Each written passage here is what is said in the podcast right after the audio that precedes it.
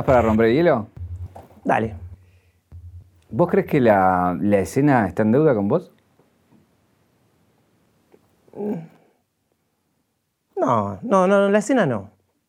No, no, la escena no. No, no creo que estén en deuda conmigo ni. Sí, por ahí hoy me siento más reconocido, un poco más querido, más mimado. Pero yo también en- estoy en carrera y no quiero que me tengan piedad, ¿eh? porque soy bicho o algo cualquiera. Un viaje, un viaje. Una vida, un recorrido. Una reconstrucción. Caja negra. Caja negra. Todo queda registrado en la memoria. Lo pregunto porque digo, tu trayectoria como uno de los pioneros de, la, de, los, de los 90 o del rap de esa época que, que estuviste recorriendo durante todos estos años, eh, bancaste los trapos cuando esto recién empezaba y había poca gente y ahora con la explosión, viste, es como, eh, bueno, pará, yo estoy acá hace un montón. Claro, sí, me tuve que bancar que de todo, de todo, de todo, todos los berretines que habían por haber me los dijeron.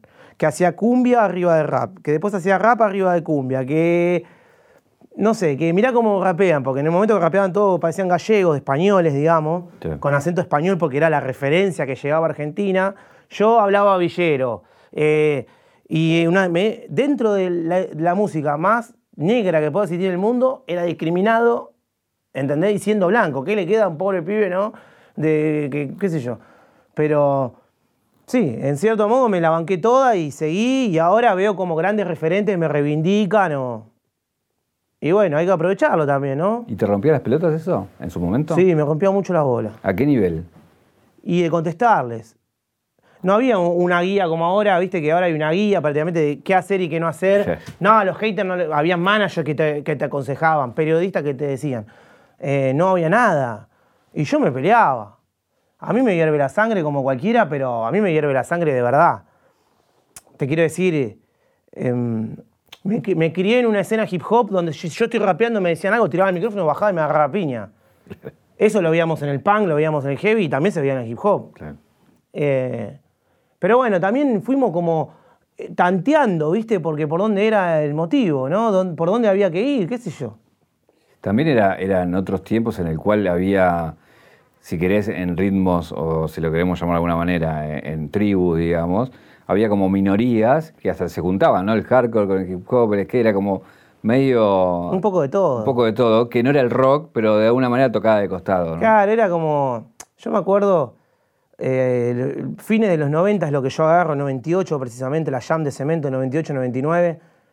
Que a las 6 de la tarde empezaba la jam de hip hop, los domingos, los domingos, los sábados ahí en cemento, y después venía Flema, Me tocaba punk rock y, y era un crossover. Y vos te hablabas con los punk y te hablabas con los hardcore que escuchaban Beastie Boys. Y Beastie Boys de repente conectaba todo y. Y qué sé yo, era otra época, no sé, era otra época que yo era muy chiquito, no, no, no- la vi desde mi infancia prácticamente. Eso es lo que me mata, que vos subiste a ese escenario de cemento con 12 años, si Claro. no recuerdo. ¿Cómo llega un pibe de 12 años a descubrir hip hop cuando casi nadie escuchaba acá, digamos? Porque hoy es fácil, pero en ese momento lo más, lo más, lo más mainstream que tenías era el rock y otra cosa por ahí. Fue una casualidad.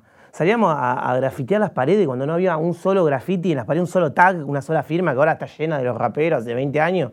No había nada. Yo a veces también me sorprendo y miro esa vida de, de, de Irione, digamos, y a, mí como, como Juan Manuel me sorprende. ¿Viste? Digo, puta, loco, lo que hacía era. Ahora entiendo un poco, pero soy joven, puta, digo, no tengo 50, 60 años.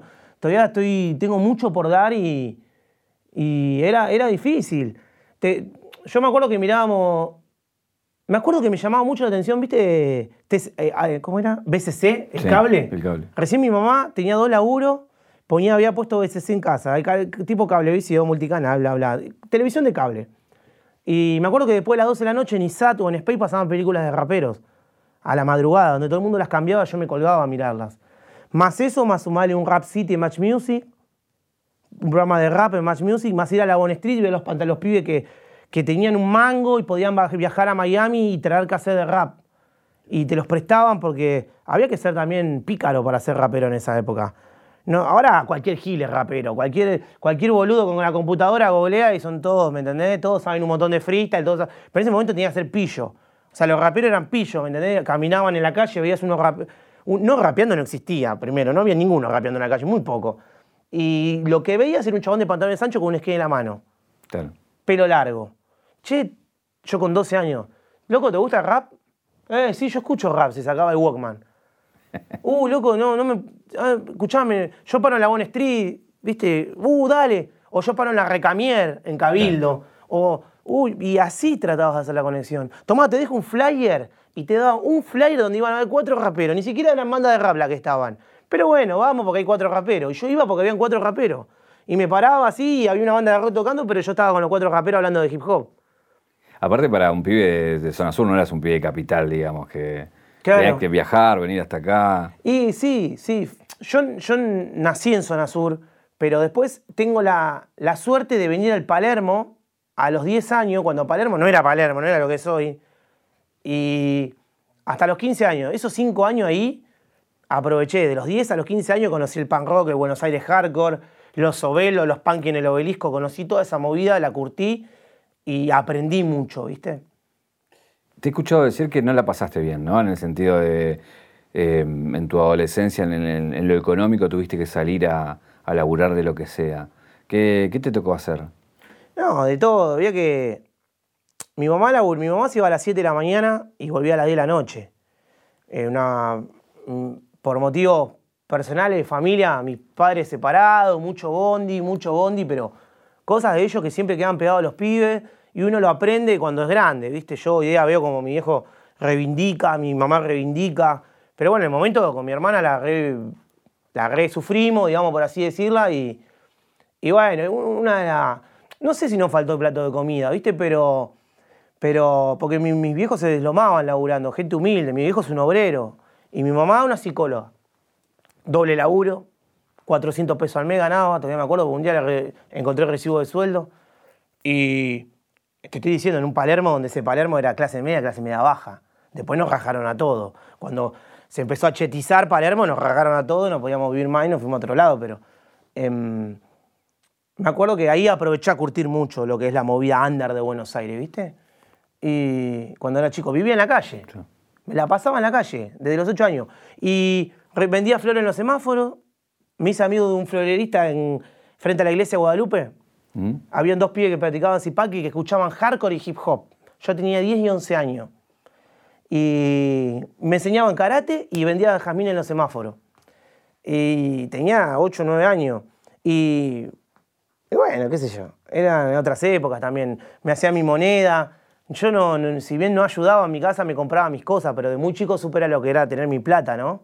Trabajando. Ahora, lo loco es que es, es- eso de trabajando no lo perdiste nunca. O sea, sos rapero, la música, pero por, por otro lado seguís laburando. Sí, yo soy Con- obrero en una central termoeléctrica, laburo de casco amarillo y mameluco. Y después firmo autógrafo también. Contame de Mechita. ¿Cómo sabe que me dicen Mechita? y Mechita. Tu papá le dice Mecha y a vos te dice Mechita. Sí. Claro. Sí, mi papá. Te amo, papá. A mi mamá también los amo a todos. Eh, bueno. Fuerte. Te quedaste. Sí, sí, sí. Y es, es mi laburo. eh, no quiero que sea mi vida esa. Yo valoro y respeto el trabajo. Tengo la, la cultura del trabajo a través de mi familia, de mi, mi- toda mi familia. Pero descubrí una trampa en el sistema, ¿viste? Que era la música. Y descubrí que, que- que el arte te saca la monotonía de los días y, y la música te, te salva de muchos rincones feos. Y, y bueno, ahí se reparte Juan Manuel entre, entre la vida musical y la fábrica, no sé hasta dónde, esperemos. Contame igual porque me parece muy interesante ese laburo, porque no es cualquier laburo. O sea, la central donde vos trabajás abastece a todo Capital Federal de Luz y a Claro. Zona Sur. Claro. Eh, y si se pudre todo ahí es donde se corta la luz. Y vos sos alguien que tiene que ir a laburar en la emergencia. Sos mecánico, si mal no tengo. Electromecánico, sí, soy electromecánico. De, oficio. De oficio. He aprendido el laburo y me he ganado mi puesto de laburo, bueno, esforzándome. He sido delegado también en la fábrica. He aprendido muchísimo siendo delegado de 200 tipos que me doblegaban la edad y en un sector, en un laburo donde mierda, ¿viste? Es luz y fuerza, no es joda, ¿viste? No, no es un gremio medio pelo. Me, he aprendido mucha calle, he aprendido mucho, he aprendido mucha maldad, he aprendido mucha bondad. Y eso me ha curtido a mí también. Yo más que vengo de vender flores en los semáforos. De, yo cuando iba a ser papá, soy papá de que tengo 17 años, cuidé autos en las esquinas, me agarré piña por un auto para ganar plata. Eh, he sido delegado, he aprendido mucho en la calle. Me falta mucho, obviamente. Tengo la humildad de decir, quiero aprender otras cosas. No es todo la calle, no es todo eso. La, vida eso pasa por otro lado también. ¿Delegado de esos que se pelean, van a pelear eh, con los jefes y demás? Delegado de los que reclaman los derechos de los trabajadores. Sé lo que es, sé lo que es un, sindicato, sé lo que es representar un compañero, y sé lo que es la familia un compañero, y sé lo que es la plata en el bolsillo un compañero también. Así que, digamos, tengo, eso lo pongo en mis raps también. Eh, ¿Es verdad que algunas de las canciones vas y se las cantas a tus compañeros para probar? Sí, es verdad. Sí, sí. Ellos me han visto escribir hits de 7, 8 millones en YouTube. Así nomás. Ellos me han visto. Ellos me han visto llorar, discutir, hablar con mi manager, irme a Estados Unidos, volver. He, vivido mucho con la gente de ahí y le tengo un gran aprecio y, y bueno, pero es algo que, que, que yo tengo que ser mi destino también, ¿viste? ¿Esperas que alguna vez puedas dedicarte de lleno a la música? Yo creo que sí, sí. Sí, yo creo que se va a dar. A veces dicen que lo último que pierde el pobre es la esperanza, ¿viste? Pero sigamos trabajando. Eh, recién mencionabas que fuiste padre joven, 17 años. Em, te escuché decir una nota que uno deja los sueños de lado cuando tiene hijos porque su hijo pasa a ser lo, que, la principal preocupación, ¿no? Eh, ¿cómo, ¿cómo, lidiaste con, con, eso, entender todo eso, digamos, desde chico? No sé cómo hice. Todo el mundo me dice, ¿cómo hiciste con dos pibes? Para estar presente en los cumpleaños de ellos, para que no le falte nunca un par de zapatillas, que no falte nunca un plato de comida en casa, y a la vez estar con la música, nunca caer, estar siempre ahí, parece como que siempre voy a dar el batacazo y nunca lo doy. Y el amor, loco. El amor, eh, el amor es, re fuerte, ¿viste? Me lo enseñó Tanguito, ¿viste? Eh, no con la balsa, sino con, sino con la película, ¿viste? El amor es mucho más fuerte y, y eso es lo que hizo que, yo pueda poner un plato en mi mesa con mi familia y, a la vez estar presente para los fans que tengo, que no, no son poca cosa, son miles de personas que a mí me siguen, que se tatúan mi nombre yo no veo que eso le pasa a todo el mundo, ¿viste? Yo la última que lo vi eso fue con los Ramón y con el Indio, ¿viste? Y, pero bueno, me cuesta contarlo y tampoco digo, eh, eh, qué poca humildad, qué poca humildad que si laburo a la orilla de Riachuelo, ¿te parece que no tengo humildad? ¿Entendés? Em, no me gusta decir, está tan bastardeada esa palabra que, ya da asco decirla, pero, pero bueno, eh, lo hago y lo, sigo haciendo. Em, recién hablabas de tu viaje a Estados Unidos. Eh, fuiste en una búsqueda en ese viaje, ¿no? ¿Qué, fuiste a buscar? Y a ver si el Gijón me seguía enamorando. Y me volví loco. Sentí, no, no, no en un club, como dicen los pibes acá ahora, a las 3 de la mañana tomando Lean. No, boludo, lo sentí en, en la calle, lo sentí en, en, la, en la opresión de la raza negra. Vi muchas cosas que, que me movilizaron, ¿viste? Me movilizaron Y acá me pasa lo mismo, a mí en mi barrio, yo vivo en un barrio obrero, laburante, eh, medio, medio, clase media, media baja. Wilde, ¿no? Yo vivo en Wilde, del otro lado del acceso, como le digo yo, vivo en el fondo. Somos de la parte de la gente del fondo. Te dicen, no vaya para el fondo que es peligroso. Eh, bueno, ahí, vivo yo. Y no es peligroso. Es gente de laburo, gente humilde trabajadora, que hay malandra como en todos lados. Que por ahí se nota más porque las paredes no son tan gruesas como en otro lado, pero simplemente por eso. Pero bueno, he encontrado en, mis viajes, he encontrado el hip hop y me he podido enamorar y, me he reivindicado también, ¿no? Cuando sentía que, que me llevaba otra música, porque el sentimiento vuela y explota, dije, no, esto es lo mío. Sí. ¿Estuviste en el lugar de, la muerte de Tupac?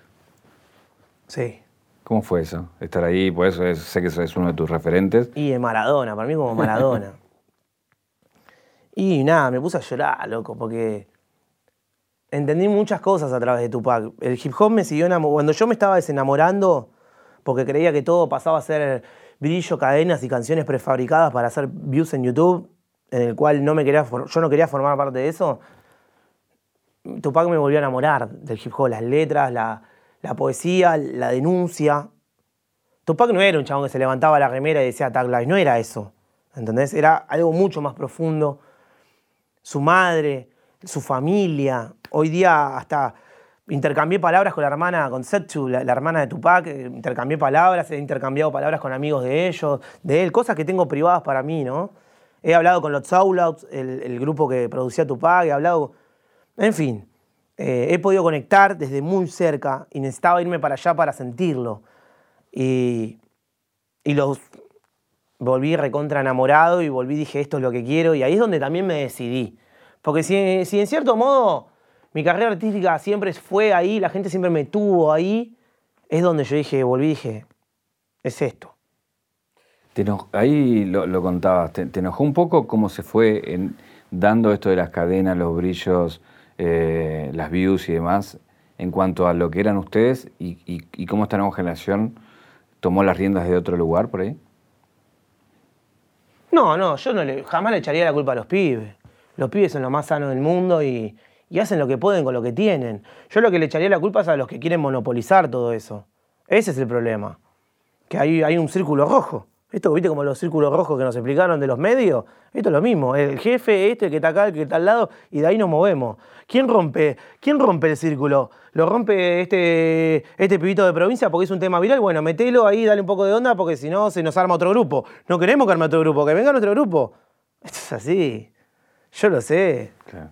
Y yo no quiero formar parte del círculo rojo, ¿eh? No me interesa, todo bien, ¿eh? Pero yo soy yo.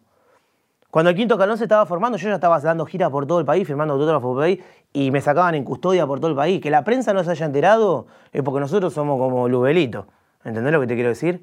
Pero hay muchos artistas que venimos dando giras y firmando autógrafos por todo el país y llenando lugares. N8 en Mendoza lo llené cuatro veces yo, y nadie se enteró. Bueno, hay una discusión ahí entre las views que tienen la- los temas. Los views se compran, gente. Las views se compran. Ya no es como en 2017. Cuando se metieron las multinacionales y las discográficas, ya se compran las views. Hay gente que rompe la red y el algoritmo, es cierto. Pero después, eh, amigo, quiero poner un tema. A mí me gusta escuchar a los Ramones. Y pongo los Ramones y me aparece un tema de Ozuna en el medio, ¿entendés? Todo bien con Ozuna, eh, lo rebanco, pero. Y digo, ah, con razón tiene 200 260 millones de views. ¿Entendés? Y los Ramones, Poison Heart de los Ramones tiene 8. ¿Cómo puede ser? Pero si Poison Heart lo escuchamos todo.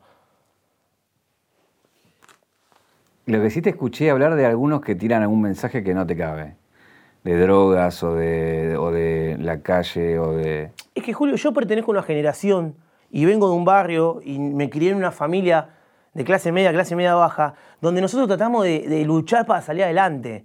Donde mi amigo se suicidó porque se drogó con pasta base, mi amigo se me, se me tiró de un balcón. El otro lo tengo en cana. Eh, el de al lado está enroscado con la cocaína. El de. ¿Entendés? Entonces, eh, automáticamente, encima, yo soy artista. Y tengo, el, tengo chip, el chip puesto de que queremos salir de ahí. Queremos jugar a la pelota y meter goles para sacar a la familia del pastizal, como digo en una canción, ¿entendés? No, eh, vivir en Palermo y meterlo dentro del pastizal. ¿Me entendés lo que te digo? Tengo, soy de una generación, entonces ¿cómo quiere que yo sea feliz y no y ponga y tire sota? Lo que quiere la gente es que yo tire sota, ¿viste? Que diga que está todo bien, que no pasa nada, que no me enoje, que tire sota, nada más para, para quedar bien con quién. ¿Con quién tengo que quedar bien? ¿Con el que compra los views? ¿Con quién tengo que quedar bien yo? No, hermano. Yo, eh, a mí no se me caen los anillos, yo tengo que salir a laburar, laburo. Eso es lo que falta en el hip también, humildad, ¿viste? Y no, no de la boca, eh, que se demuestre con hechos, ¿viste? Pero bueno, em, yo tengo respeto por todo el laburo, pero tampoco hay, hay cosas que no me trago, ¿viste? Tengo 35 años, no, no, no eh, represento un montón de gente del otro lado. De pibes grandes también que dicen, loco, al fin hay alguien que lo dice, ¿viste? Hay una frase que vos decís que, que el freestyle te cansó porque se convirtió en una novela. ¿Yo dije eso? Sí, vos dijiste eso. Sí. No sé, eh, ¿concordaste con, tu, con tu frase anterior o, o cambiaste? Y me da un poco de. Sí, yo soy un freestyler también, ¿eh? Yo hablo de freestyler que soy también, ¿eh? Porque soy freestyler. No, mira, hay una frase que teníamos antes que no creo en los MCs que no son freestyler. No creo. No creo en que no, el que no tira freestyle, yo no le creo.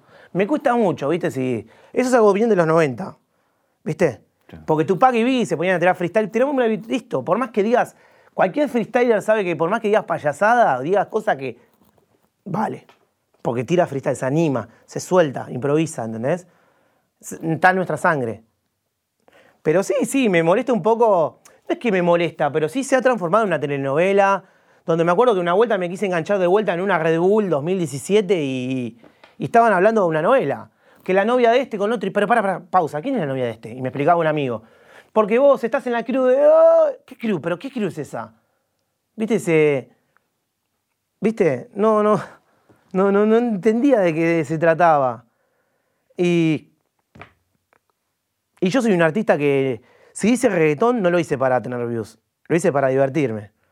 No hago reggaetón para tener views. No es que después tiro freestyle, boom bap, arriba de, en una, viste, porque tengo que, porque ahí el negocio es ese y después en YouTube tengo que salir a hacer un reggaetón con el pelo teñido de verde, ¿entendés? O de rosa. No, pa. Yo si hago un reggaetón lo hago porque el reggaetón se escucha en mi barrio y los pibes, los vagos de la esquina de la barra brava de Quilmes, de la esquina de mi casa, me dicen, hacete un reggaetón para los pibes. Y bueno, dale, vamos a mandarle. Leña para el carbón, ¿entendés? y voy y lo hago porque, pero porque me nace y porque soy así. Pero Sí, sí, me, molesta un poco el monopolio que se armó. Eh, siento que, ya no es parte de la cultura hip hop el freestyle, boludo.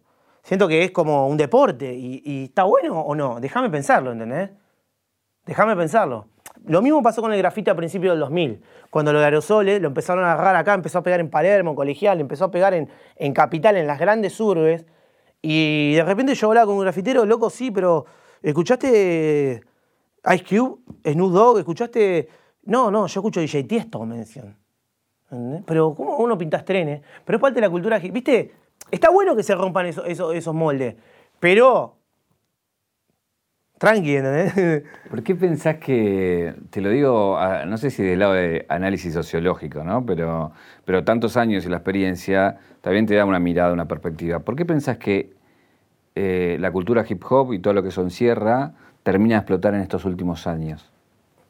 Yo no sé si explotó el rap. Hay algo que, Explotó el género urbano. El rap nunca explotó. Yo lo veo a los pibes que terminan de escuchar Boom Bap y salen a hacer un reggaetón. ¿Viste? Porque todo bien con el reggaetón. Yo tengo canciones de reggaetón, ¿eh? Tengo canciones de reggaetón de año, buscala, eh, como se está cantando ahora. Eh, lo mismo lo hice yo hace 12 años atrás, 13 años atrás. Y mucho, no solo yo. Lo hizo el Fuerte Apache, lo hizo el Meshi, lo hizo un montón de, grupos que venimos que cosechan, haciendo gira por el país. Eh, pero. Bueno, qué sé yo, me fui por otro lado. no, bueno, pero. De alguna manera. Eh, eh, por eso te decía, todo lo que la, cultura esa encierra, digamos, ¿no? Que antes por ahí era, rap y después se fue expandiendo y entró el trap, entró otros. No, por lo de internet. Por internet. Porque yo era testigo de cómo los, demás pibes grababan y iban con las mochilas llenas de CDs y, sonaba a donde llegaba, hasta donde llegaba. Sonaba. Internet le, le rompió el culo a todos, ¿viste? Por así decirlo. ¿A quiénes respetás de la escena actual? ¿A quiénes te parecen de los pibes de la nueva generación? Que... Yo respeto a todos por igual. Soy una persona que tengo, que tengo respeto por los demás. Te cambio la pregunta, ¿quiénes te gustan? ¿Quiénes me gustan? Y me gusta mucho el pibe este elegante, porque es un pibe que me siento identificado. Me gusta que se le dé a uno de nosotros, ¿viste? Y disculpa que diga de nosotros, pero es como un poco de justicia también, ¿viste? Em, me gusta el elegante, me gusta, me gusta mucho el Meshi, me gusta Fuerte Apache, me gustan los que hacen rap de la calle porque les puedo creer, ¿viste? A los que les puedo creer me gusta. A los que siento que uno cuando está en la calle se da cuenta enseguida, ¿viste? Cuando habla alguien, ¿viste? Y de lo que está diciendo. Me gusta cuando se suena rap callejero autóctono. ¿Harías una sesión con Bizarrap? Claro. Sí, obvio. Sí, sí. Me parece uno de los mejores productores actuales de ahora. Sencillo, simple, pero lo que está buscando la gente. Así que, sí, claro. Y de las nuevas generaciones harías también colaboraciones con cualquiera, digamos. No, con cualquiera no. Con cualquiera no. No. No, no. No, yo también soy un tipo que soy abierto, pero no soy boludo, ¿viste? Eh, Yo, por ejemplo, ahora, mira, voy a sacar un. No es que lo voy a sacar yo, pero va a salir un tema que grabé con un amigo llamado Dani Caraza. El pibe es cartonero. Es de Villa, es de Villa Caraza, al lado de Villa Fiorito. Y a mí me llena mucho grabar con Dani Caraza. ¿Entendés? Que me encantaría grabar con Bizarrap. Ojalá Dios se me dé. Pero a mí también me llena grabar con Dani Caraza, que es mi amigo y es ahora está cartonero, car- cartoneando acá por Capital y a mí me llena el alma eso. Eso es rap también, ¿viste? También. Y, y creo que hasta Elvisa te dice, loco, eso es más rap que yo y que vos juntos. ¿Entendés? Así que a mí me llena mucho eso. Soy un chabón que, que siento que la música está para dar, no solo para sumar, sino para dividir. La música está para compartir, para dividir. O sea, lo poco que he tenido, si yo no he tenido nunca una explosión, ¿por qué Iriones siempre parece que la revienta y queda ahí? Porque lo he dividido con toda mi gente y he compartido el plato. Porque a mí el también me enseñó a compartir y a dividir. Y... Pero me llena a grabar con, con gente que realmente... Grabaría con Elvisa porque es como darme un gustito decir, ¿viste? Que chabón lo aprendería, me sentaría, lo escucharía porque es joven y tiene mucho por enseñarme a mí. Los jóvenes tienen mucho por enseñar. Pero, pero también tengo lo mío, ¿viste? Te tiro tres nombres propios, Duki, Woz y Acru. Siempre me lo nombran a ese Acru. Siempre, ¿a dónde voy? Espero que cuando Acru venga también lo nom- me nombren. Porque a dónde voy, Ya vino. Bueno, le- yo no sé si. Yo no sé, es que el chabón cada vez que va, yo no sé si, si le, me nombran a mí también. Lo respeto mucho. Duki, mira, tuve el acercamiento con Duki en el 2017. Pará, quiero decir una cosa. Hay un video tuyo del 2016 que decís, hay un pibe que me gusta que se llama Duki. Escúchenlo porque es muy bueno. Sí, yo he apoyado a todo. He, apo- he apoyado a todos los pibes. Yo con- reconozco cuando el talento es bueno. Como digo, Liquila como freestyle es una bestia. Siempre lo dije. Para mí es de lo mejor, mejor que Duque, mejor cualquiera de todos esos. Para mí, ¿eh? Doble tempo de ese pibe es una locura. Ahora, como música por ahí no lo escucho. Sí. Pero sí, sí, yo lo sé, siempre tuve la mejor con todo, pero saben que yo estoy medio loco y...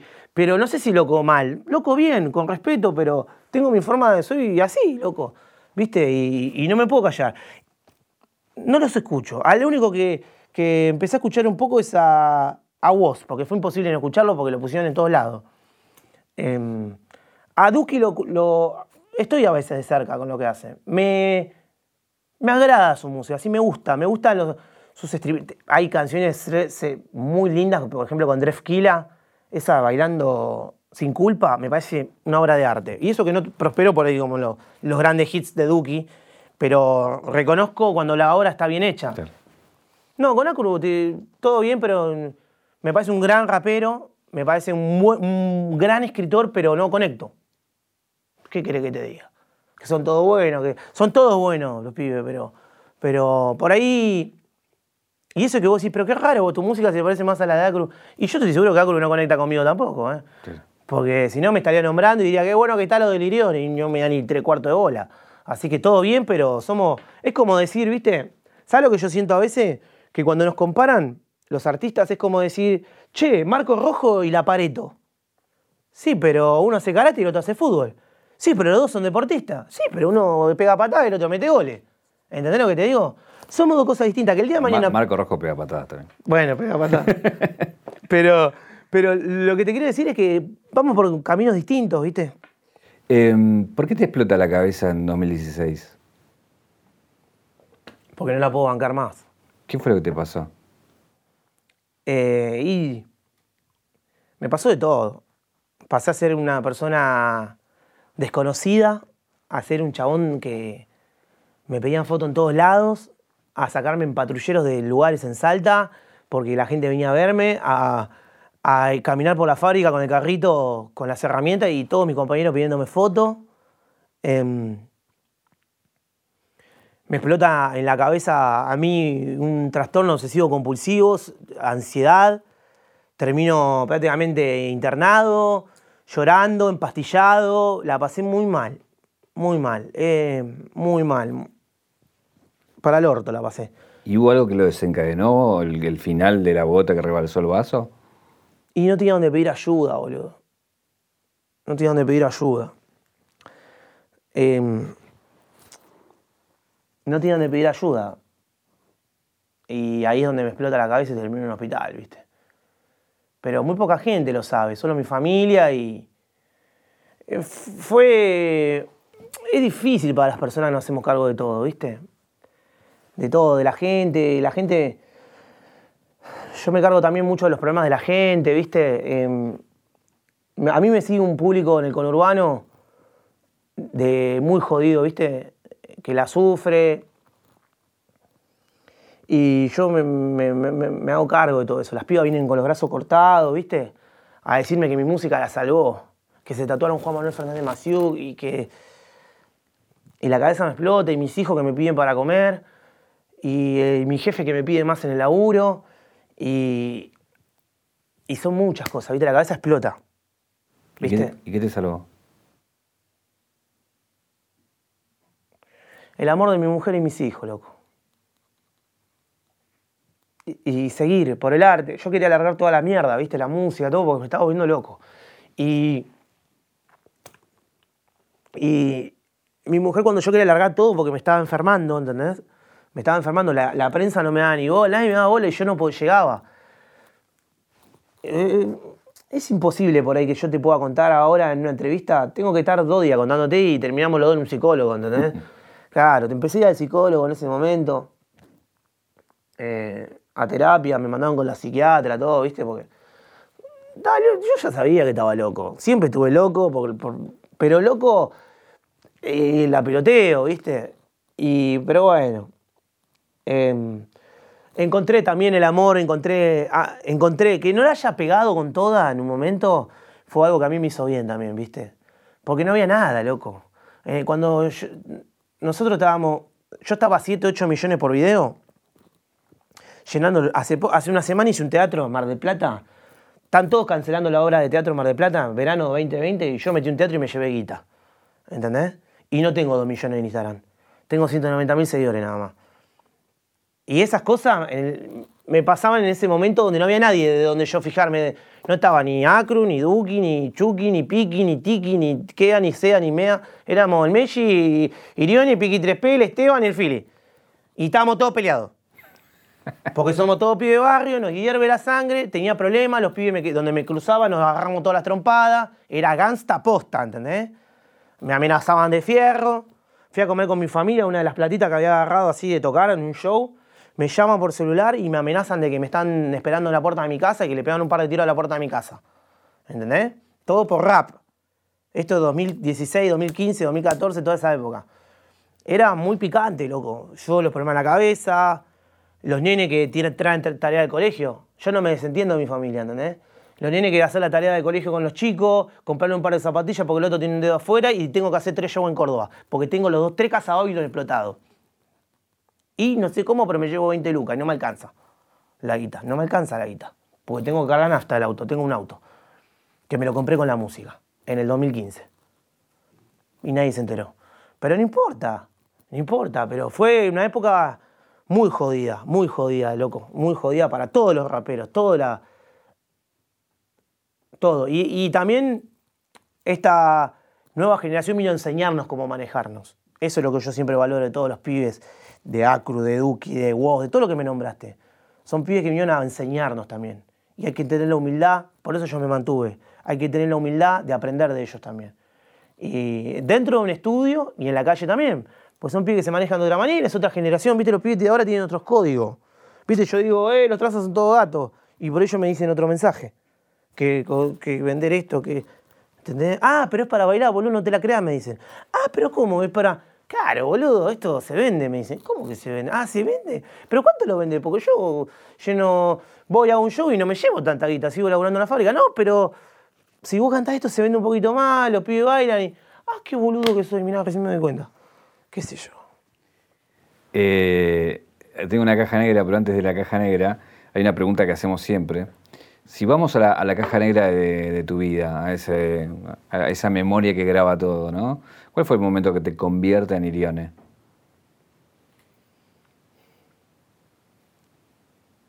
¿El momento que me convierte en Irione? Y yo creo que cuando me cruzo con el hip hop, a los 12 años, Danilo Caruso, un gran grafitero argentino, que me pone Irio de nombre. Danilo Caruso, toda la gente de la vieja escuela de acá, de Palermo, de SR Crew. No me quiero olvidar de nadie, gente que ha aportado muchísimo y que está, viste, está todo muy... Quiero ser la voz de, ellos también, viste, de toda esa gente que, que pasó sin pena ni gloria y quiero darle la gloria que les corresponde. Nada, eh, creo que cuando me ponen Irión en la Plaza Medrano, le habían robado la gorra a un pibe que se llamaba Jazz, un grafitero año 97, 98, no, 97. Año 1997 le habían robado la gorra, caminando por la Medrana buscando lo que le robaron la gorra al pibe. Estábamos todos con las bikes, viste, las bikes éramos todos bikers. Yo tenía el pelo largo. Y yo le jodía, Gano, ¿cómo, ¿cómo grafiteo? ¿Cómo grafiteo? Yo quería hacer hip hop. Me mira y me dice, qué momento inoportuno para... le estábamos buscando al pibe. El pibe ya tiene 17 años. Me mira y me dice, Irio. Listo. Salí y, y Irio, Irio. Así me dice. Por un dibujito de anime. Claro. En la Plaza Medrano, acá. No me olvido más, loco. Hay una caja negra, tengo de acá para sacarte algo, pero antes de sacarlo, te quiero entregar. Esto va a estar difícil, esto, pero ahí está. Ahí está. Es un regalo eh, de la gente de 0800 Don Road, Oh, bien ahí, loco. eh, que es el clásico de plata. Se lo entregamos a todos nuestros invitados. Gracias. Y este es para vos. Orgulloso, gracias, don Roach. Siempre quise uno de estos, loco. Vamos, ¿eh? Y la otra es. Nada, es una lámpara que simboliza un poco la, la energía que es tu vida, ¿no? Por un lado la música, por otro lado tu laburo, que es la central eléctrica. Y, y la excusa del objeto de la, de la lámpara, de alguna manera, es que me cuentes tu momento más lumínico y tu momento más oscuro. Creo que de alguna manera lo fuimos recorriendo, pero por Sí. ahí lo puedes puntualizar en, en- en una escena o en algo así más puntual. Mi digamos. momento más lumínico es cuando elegí la música para, para ayudar a la gente también.